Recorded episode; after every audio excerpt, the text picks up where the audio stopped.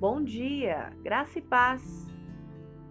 É da natureza humana fazer planos, mas o propósito do Senhor prevalecerá.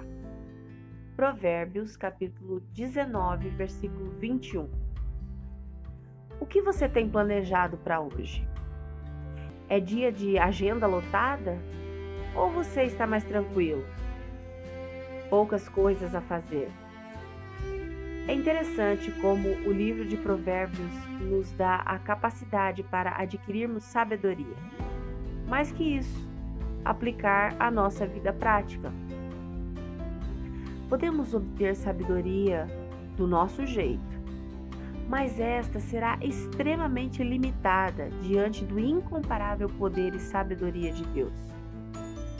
O propósito dele será sempre bem sucedido pois Deus é absolutamente justo. Seu poder é infinito e eterno.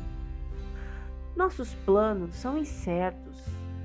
Muitos propósitos existem em nossa mente, mas só os desígnios de Deus permanecerão. Se você crê e deseja, ore comigo agora.